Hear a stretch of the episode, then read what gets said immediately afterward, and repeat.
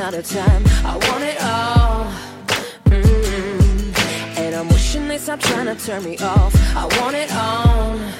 Mm -hmm. Hello，大家好，我是主播 Sony，欢迎收听 Sony 的书架，一个广告人的自白。even when I give it all away, I want it all.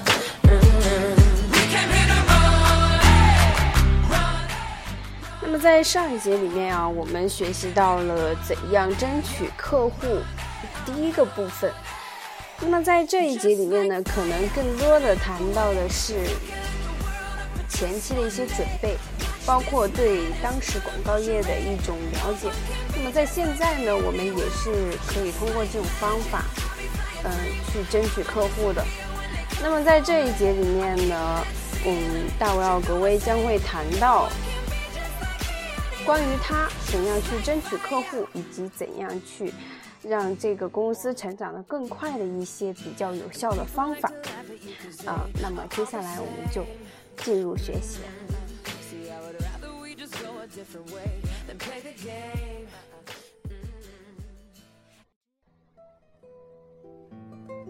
那么，对于聘请有资格的美国人来担任广告公司的领导呢，这件事我毫无头绪。但是经过几个月的私下考察呢，我请了安德森·休伊特，放弃了他智威汤逊芝加哥办事处的职务来当我的老板。那么他的经历很充沛，傲视富甲权贵，还有良好的社会关系。有不少都是令我非常羡慕的，那些都是他的至交。呃，没有到一年的时候呢，安德森·休伊特就为公司争取到了两家重要的客户。在我们的首席文案撰稿人约翰·拉法治的协助下，他争取到了桑诺科公司的广告代理权。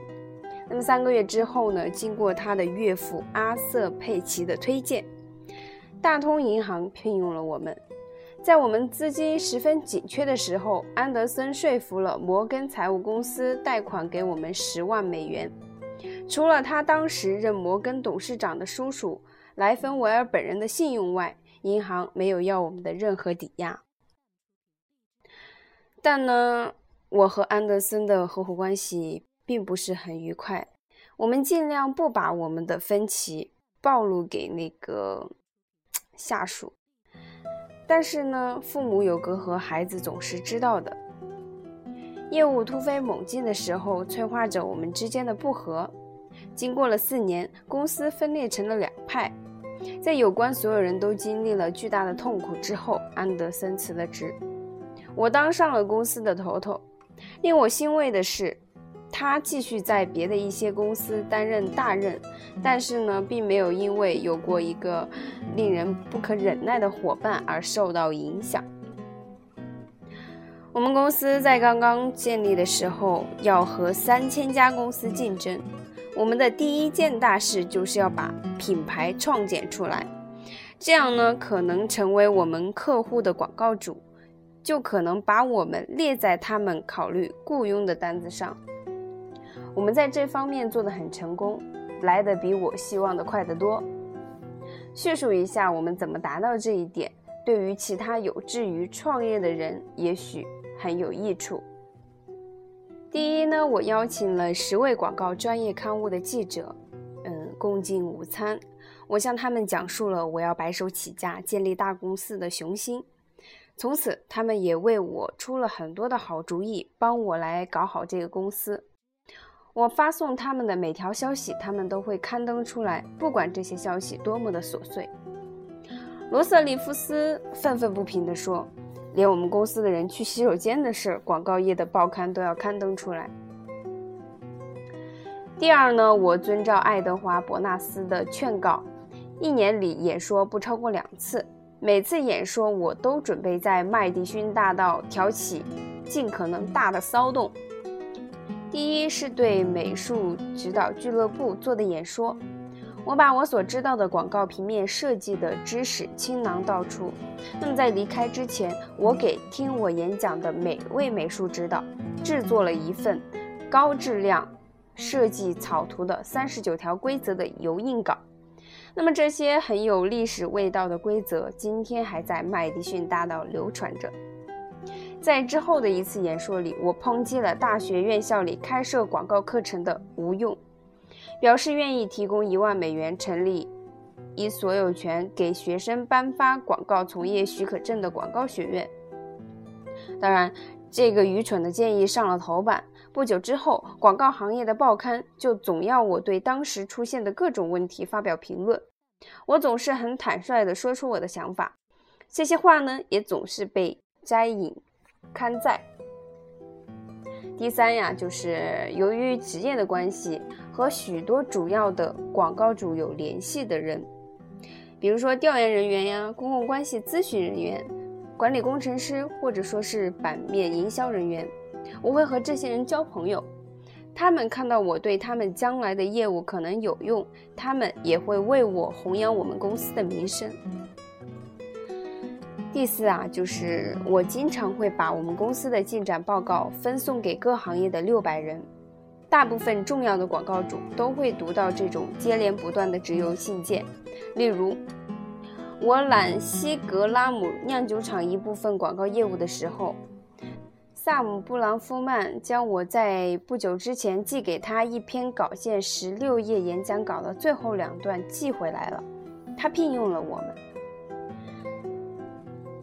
到现在呢，嗯，要是你读到这些我的关于自我标榜的自白震惊了你，那么我只好这样说：如果我以正规的方法按部就班地办我的公司。可能要二十年的时间，我才能达到目前的地位。我没有时间，也没有钱等待。我很穷，没有名声，而且急于求成。同时，我每天从黎明到深夜，一个星期六天，为聘用我们这些新生公司的客户创作优良的广告，其中有一些已经成为了广告界经典之作了。那么最开始能争取到什么客户，我们就接什么客户。玩具乌龟厂、专利发印厂、英国摩托车厂等等。但是呢，我总是想把眼睛盯着我列着为争取目标的五个有分量的客户，还要把我们微不足道的利润用来建设我们的公司，希望最终能够引起他们的注意。我总是让可能成为我们客户的广告主看到那些从老牌广告公司转来奥美公司的客户的戏剧性的发展。我们的每个事例都呈现异彩，每个事例都是销售上升。不过在说这种话的时候，我总是不是太理直气壮。那个时候呢，如果一家公司的销售额在头二十一年里没有增长至少六倍的话，那么它的增长率呢，只能算是低于平均增长率的。在一九四五年，极普通的广告公司也能幸运地保住每一个普通的客户，他们只要系紧座位上的安全带，等待着被带到直线上升的经济曲线最高坐标就行了。那么在人人都生意兴隆的时候，广告公司无需有特殊的本事就可以揽到客户，但是在经济衰退的时候，暮气沉沉的公司就支撑不住了。只有朝气蓬勃的新公司才能向前跃进。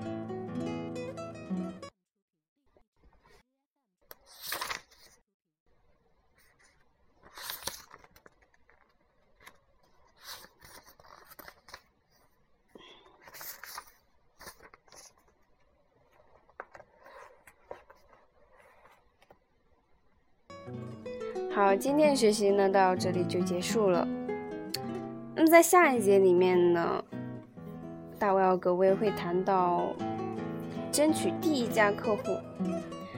大家都知道，广告公司争取第一家客户可能是非常难的，因为这个时候呢，广告公司既没有业绩，也没有成功的实力，更没有声望。那么在这个阶段呢，应该如何去做呢？那么在下一节里面。将会带大家一起来学习。好，那今天的节目到这里就结束了，感谢大家的收听与支持，再见。